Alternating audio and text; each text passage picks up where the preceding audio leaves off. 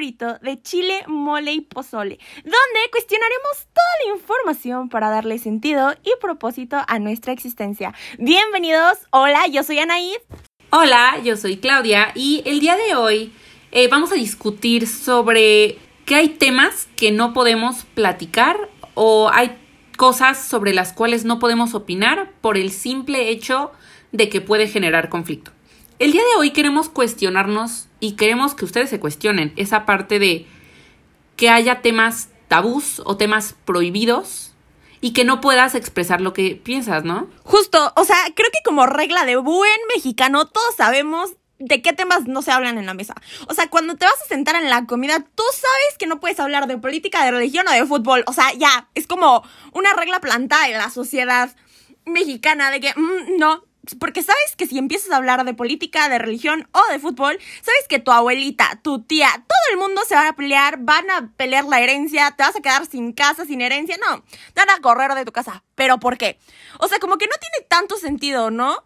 ¿Tú qué dices, Clau? Sí, o sea, yo lo que cuestiono es por qué hay, hay cosas de las cuales, hay temas de los que, de los cuales somos muy intolerantes. O sea, porque no solo es que expreses tu opinión y ya, o sea, es que las otras personas son realmente intolerantes a ese tipo de temas. O ya no solo es política, religión o fútbol, o sea, simplemente homofobia, menstruación y todo ese tipo de temas que son un poco más fuertes, que son cosas que te pueden afectar a ti y ni siquiera puedes opinar de ello porque hay personas que son intolerantes a ese tipo de temas. O sea, tipo, hablando de tu sexualidad, supongamos que hay una persona que es eh, gay o una chica que es lesbiana, ella no, no puede expresar eso a su familia porque es un tema prohibido, es un tema tabú, ¿sabes?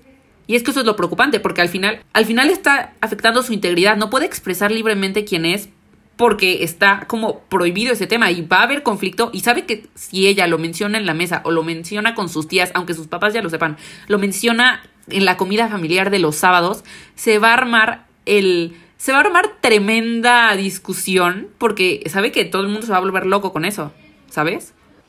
Sí, sí, sí, totalmente. Y es que tenemos algo como mexicanos, o sea, hablo por nosotros, que que traemos, o sea, una base religiosa y, o sea, no critico la religión, sino critico las bases que ha tenido ciertas cosas que se nos han inculcado. Con la religión traemos valores y muchas cosas que, que hemos como arraigado como sociedad y que hasta nos hace ver bastante poco antiguos, o sea, como pleno siglo XXI no puedo discutir acerca de la menstruación. Yo todavía lo recuerdo perfecto y eso que íbamos en una escuela de puras mujeres, es como esta cosa de mm, te bajó, pero alguien trae una toalla, pero en secreto, porque mm, que nadie se entere, pero ¿por qué no se deberían de enterar? O hablar como de este tipo de cosas, realmente libertad, o sea, ¿por qué nos estamos cuestionando o por qué... Eh, evadimos la situación de poder hablar de la sexualidad cuando es algo que todos vivimos o por qué no podemos hablar de la menstruación abiertamente bueno de poder sí podemos pero por qué este hábito de como mm, bajo la casa o sea como bajo las cobijas que como que no se entere todas las personas porque qué pena.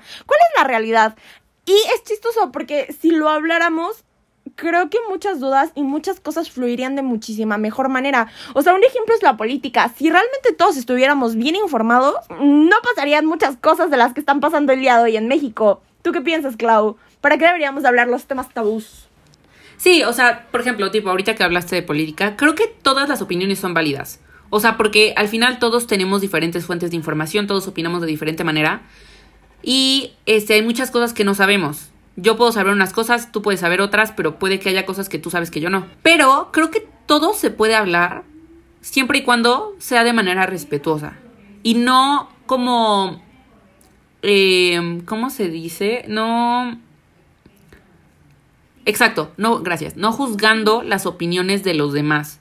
No, no siempre querer tener la razón, ¿sabes?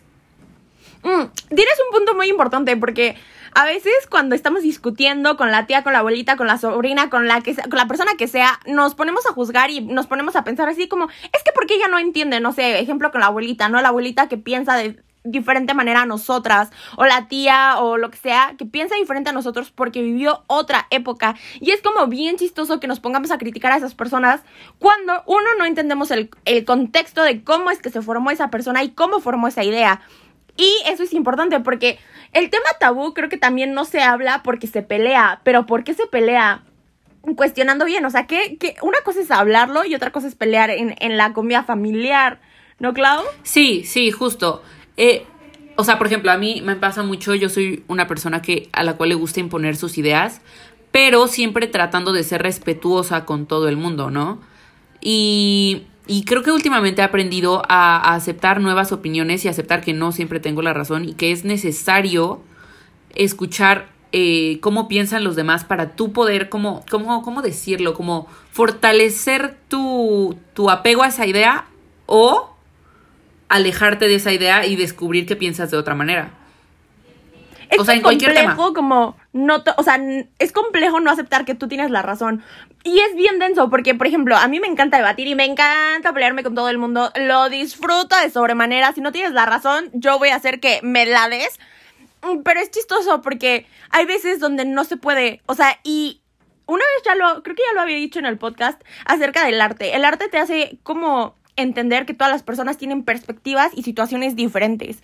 Entonces, el hecho que una persona piense o actúe de cierta forma es porque tiene un contexto totalmente diferente al tuyo. O sea, tú puedes hablar desde tu privilegio, desde tus vivencias, desde lo que la vida te ha dado a ti. O desde no tu privilegio, ¿no? O sea, dependiendo de la situación. Y el hecho de que a fuerzas queramos imponerle nuestras ideas como a la abuelita, a la tía, a quien sea, pues también lo hace complejo, porque ellas vivieron otras cosas y creo que todo, o sea, no creo, creo que mm, es como un hecho que todas las opiniones son diferentes y todas se deben de respetar porque nadie tiene la razón. O sea, no porque hoy seamos súper liberales significa que es lo que está correcto. Y no porque las otras personas eran súper conservadores también significa que estaban en lo correcto. Nadie sabe qué es correcto. Clau, ¿qué es correcto? No, es que, o sea, es que todo es como súper subjetivo, ¿no? O sea, al final lo que está bien y lo que está mal es súper subjetivo, la moral es súper subjetiva. Porque, tipo, en Alemania, por ejemplo, los temas tabús no van a ser los mismos que en Irán. Porque en Irán la religión es como súper estricta, es otra religión, etc. Entonces también creo que depende mucho de, de del área donde te encuentres, de la cultura que tengas y obviamente, como dices, de los privilegios que hayas tenido para que tú puedas opinar de una o de cierta manera. Y otra cosa que también creo es que es muy importante como siempre, mantener la mente abierta. O sea, no, no cerrarte y no, por ejemplo, si estás discutiendo con una persona, no estar pensando en lo que vas a decir después, que yo soy víctima de eso, yo siempre hago eso, no pensando en lo que vas a decir después, sino escuchar a la otra persona y de ahí poder generar una opinión, pero a base de lo que dijo la otra persona, a base de que escuchaste y entendiste y comprendiste a lo que está, lo que está diciendo la otra persona, ¿sabes? Es que tienes mucha razón. Es que la verdad yo sé que se los he dicho muchas veces, pero es que en toda, en todas las cosas, en toda nuestra vida diaria somos víctimas del capitalismo. De verdad es sorprendente que para todos seamos víctimas de eso. O sea, piénsenlo así. ¿Para qué, ¿Para qué quieres pelear con alguien? Pues para ganar. ¿Y quién te enseñó a ganar? El capitalismo. ¿Por qué? Porque quieres ser el mejor en todo. Y era lo que hablábamos en el podcast pasado. O sea, ¿cuál es ¿cuál es el motivo de estar en una discusión? O sea, planteando esta reunión familiar con toda la familia, ya saben, abuelito, tía, mm, ¿qué otra parte de la familia? Primos, eh, primos, abuelos, eh... todos. Ya saben, reunión mexicana, claramente con una coca grande de dos litros en la mesa, víctimas del capitalismo otra vez. Y, y el hecho de que tú te pongas a debatir con tu tía religiosa, ¿cuál es, ¿cuál es el sentido de que tú a fuerzas quieras que tú tengas la razón? cuando no sabemos realmente quién tiene la razón, o sea, no hay sentido alguno y todas las opiniones son válidas, ¿no? Y se nos olvida muchísimo eso. Porque a fuerzas, otra vez, queremos ganar. Es que el capitalismo neta nos ha lavado el cerebro y es que ustedes están hoy para cambiarlo. No sé, Claudio, ¿tú qué dices? Sí, no, y, y, justo, o sea, relacionado con esto que dices que siempre queremos ganar y así, o sea, no, no falta la, la, persona que está como la típica adolescente feminista que está como en contra de todo y que se la pasa discutiendo con sus tías súper religiosas, ¿no? Y, o sea, digo, si bien está padre como escuchar otras opiniones y saber qué es lo que los otros piensan para que tú también puedas como fortalecer tus opiniones, etcétera. Al final, creo que llega un punto en el que si ya sabes que la otra persona no es tolerante, pues, exacto, o sea, no, no, no vale la pena discutir eso, o sea, tipo la niña super feminista, este, atea y así que se la pasa diciéndole a su tía, no, es que no sé qué, es que no sé qué, o sea, creo que ya no tiene punto esa discusión. Pero si una discusión te va a enriquecer, creo que está súper padre que se pueda hablar de ese tipo de temas. Sí, sí, sí, justo. Es que entonces tenemos que entender la diferencia entre discusión y qué es un diálogo, ¿no? O una plática. La verdad es que yo me he dado cuenta que platicar con las personas es la cosa más enriquecedora del mundo. Muchas personas pueden pensar que es leer. Y sí, no, no voy a diferir, no me voy a pelear con las personas que siguen leyendo. porque me hace ver muy inculta y tonta. Pero realmente platicar con las No, y a ti también te gusta leer, aparte, o sea. Mm, sí, pero me gusta más platicar y escuchar. Ah, no, obvio, obvio, también a mí. O sea, tremendamente es, es una joya poder entender todas las perspectivas de vida. Y justo platicando con una persona, o sea, él me, él me estaba diciendo de que no puedes poner, o sea, no puedes ponerte a pelear con un ateo, por ejemplo, y un religioso. Imaginemos que yo soy muy religiosa y me voy a poner a pelearme con el ateo. Y te pones a decirle al ateo como, no, no, no, tienes que creer, tienes que creer. Y entonces el ateo te va a decir como, no, no, no, la ciencia, la ciencia. Y entonces, ¿qué hace esto? Eh, la revolución, o sea, la palabra revolución, en general, su significado es darle una vuelta de 360 grados. ¿Qué significa? Que vas a empezar en un punto, vas a darle toda la vuelta, vas a discutir, vas a hacer guerra, como cualquier revolución, y te vas a volver a plantar en el mismo punto. Es, es muy tonto. Eh, ese, esa conclusión la había leído en el libro ay, creo que se llama La Granja o algo así, que habla de una crítica al capitalismo y esta parte donde todos no querían capitalismo y todos estábamos erradicando el capitalismo porque odiamos que abusen de nosotros y de la clase obrera. Y después las los mismos animales, que eran los que decían como ya no quiero que nos exploten, se empezaban a explotar entre ellos. Y es porque revolución, por concepto, es darle la vuelta y volverte a plantar en el mismo lugar. Entonces decir que esto es y que esto no es, pues es ponerte en el mismo lugar insoportable de la otra persona, ¿no? O sea, seguramente para ti es muy frustrante platicar con uno de estos ateos así como, oh, densos. Sí, o sea, es que yo, yo he platicado con personas que tienen creencias súper diferentes a las mías, ¿no? Pero me he dado cuenta muchas veces que ese tipo de discusiones, muchas veces, o sea, no, no discusiones, como tú dices, diálogo. Bueno, yo hablo de discusiones, me refiero como a intercambiar opiniones, no a... Palabras. ¿Qué te dije? Que no sé qué. ¿Sabes? Pero creo que muchas veces nos falta tener ese método argumentativo e investigativo. Y es por eso que estas, estos diálogos nunca llegan a ningún lado, porque nadie escucha y nadie da razones ni nadie da argumentos. Solo imponen la opinión que ellos tienen. Tipo, lo que decías. Tienes que creer, tienes que creer, tienes que creer. En lugar de decir, yo creo porque he vivido tal cosa, porque he experimentado tal cosa y porque, este, gracias a esa fe que tengo, he logrado tan, tal cosa. ¿Sabes? Eso es dar argumentos. O si estás hablando de tipo la teoría del Big, Bang, del ¿cómo se dice? Del Big, Big Bang. No puedo decirlo. Sí, justo. no sé, ahorita eso.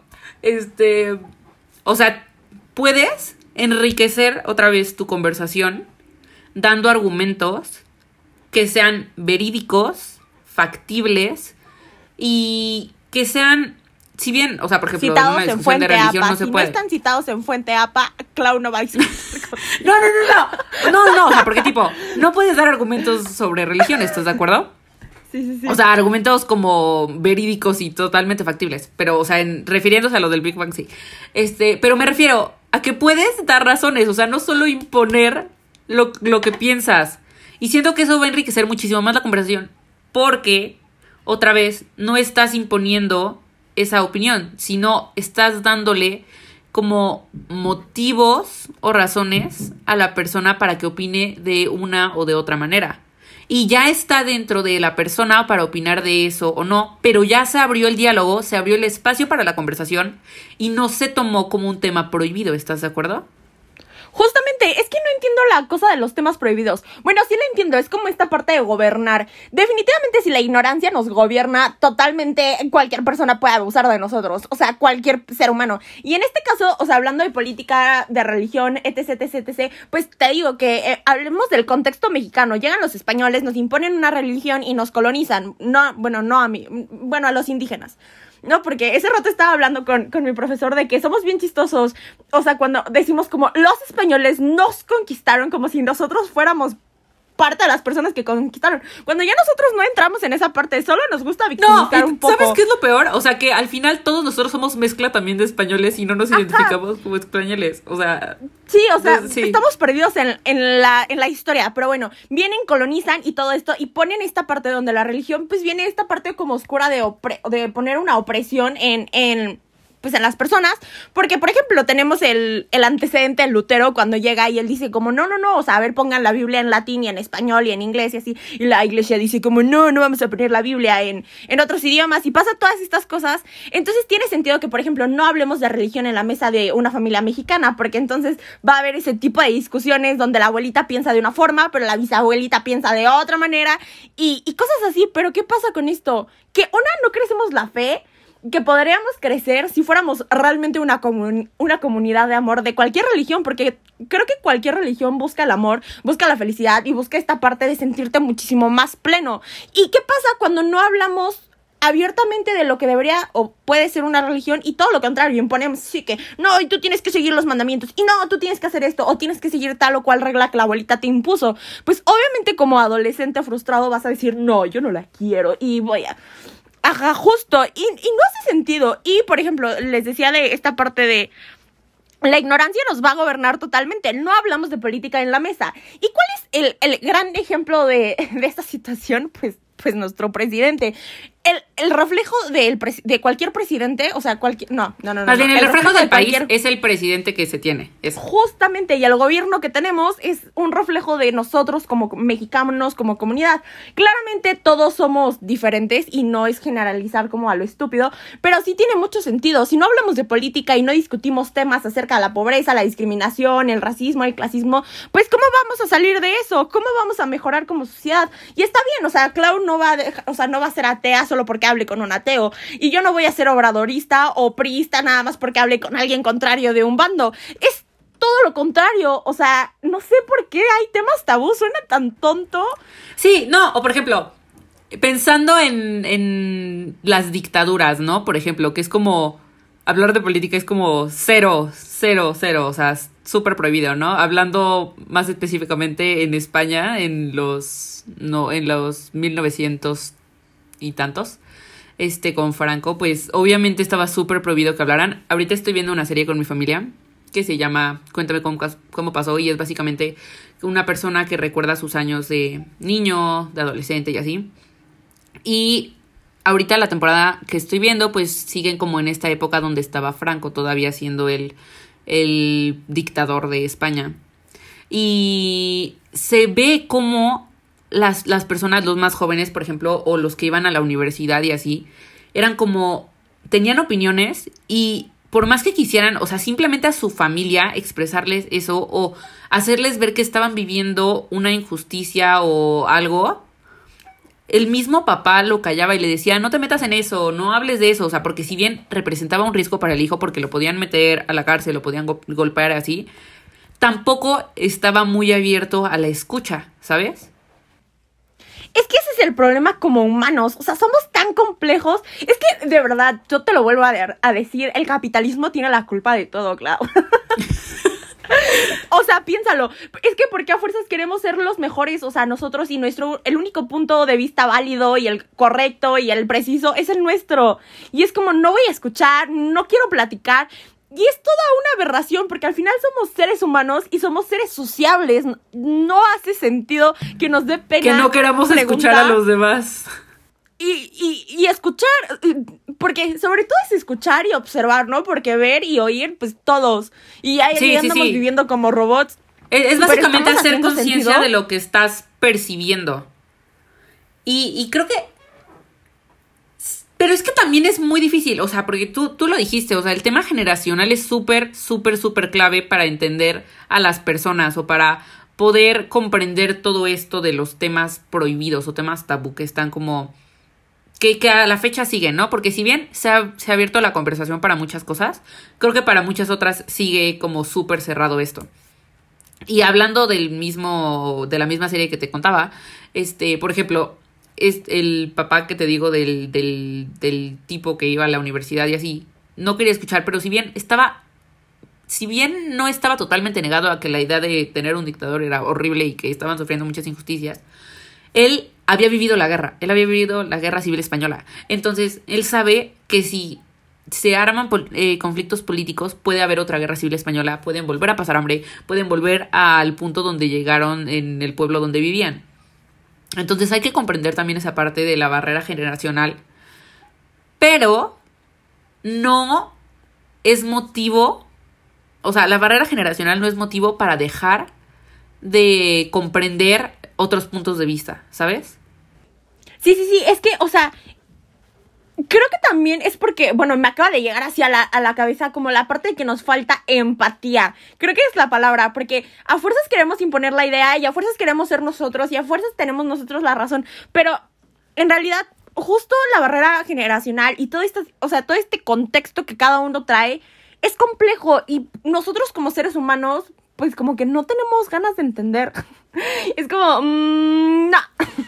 Mm, ¿Para qué? Mm, mejor no. Mejor hay que evitarlo, ¿no? Y es que evitándolo, la verdad es que estás muchísimo más cómodo. Pero sí, te ahorras problemas.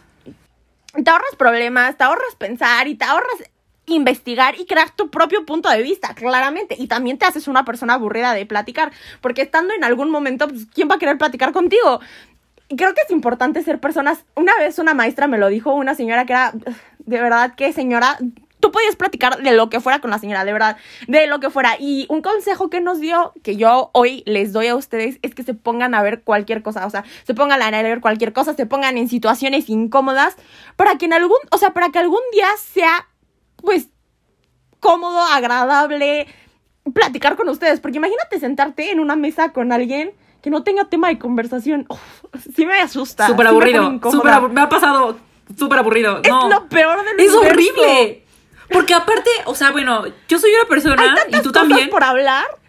Sí, sí, sí. O sea, tú eres una persona igual que yo que le gusta como informarse, le gusta investigar tal cosa, que si ve tal cosa, o sea, si ve, no sé, en las noticias tal cosa, pues se mete a investigar más de eso o así. Somos ese tipo de personas. Entonces, siendo ese tipo de personas que, que tiene tanta información dentro, no poderla sacar porque la gente no se informa y no, no toma esa iniciativa de querer saber más.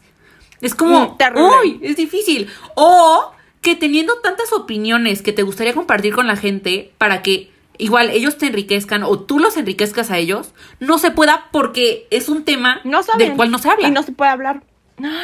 Es lo peor. Lo peor, definitivamente yo los invito a que se pongan en situaciones incómodas, a que se abran, a que... A que tengan iniciativa simplemente de hablar o de informarse de algo. Porque creo que muchas veces no se nos da la información, pero tú puedes buscarla. O sea, no, es, es cosa de quitarte esa flojera y empezar a buscar información, empezar a escuchar otras opiniones y empieza por ti el ser tolerante a hacer esos... empieza por ti el, ser tolerante a ciertos temas. Definitivamente, porque también... algo más cuando odiamos, o sea, cuando es que cuando estamos en cualquier extremo nos volvemos una persona terrible, o sea, así como estar a súper a favor, no sé, del feminismo y ser feminista radical, a ser machista radical, te ponen los en, la, en los dos lados de la moneda intensos. Entonces, abrirte a escuchar, a razonar y analizar. Y bueno, yo ya no tengo nada más que agregar, más que no te pongas a criticar ni juzgues a las personas nada más porque sí, entiende su contexto. Y es muy fácil juzgar y criticar, ahorita que hablábamos del gobierno, es muy fácil criticar a AMLO y al gobierno y a todas las personas. Pero ¿qué estás haciendo tú para que la situación mejore o cambie? Es súper sencillo darle toda la responsabilidad a una persona, pero mm, trabajar nosotros se pone a cuestionarlo. Así que bueno, sin nada más que agregar, Clau. Bueno, muchas gracias por escucharnos. Esperamos que los hayamos hecho cuestionarse un poco, preguntarse algunas cosas, tomar la iniciativa de aprender un poco más. Eh, no se olviden de seguirnos en nuestro Instagram, en nuestros canales de YouTube, en nuestros Instagram personales, etcétera, etcétera. No olviden escuchar a nuestro editor de audio porque la verdad es fabuloso. Tiene unas canciones súper, súper padres. El link lo van a encontrar en nuestra página en Instagram. Y pues nada, muchas gracias por escucharnos. Adiós.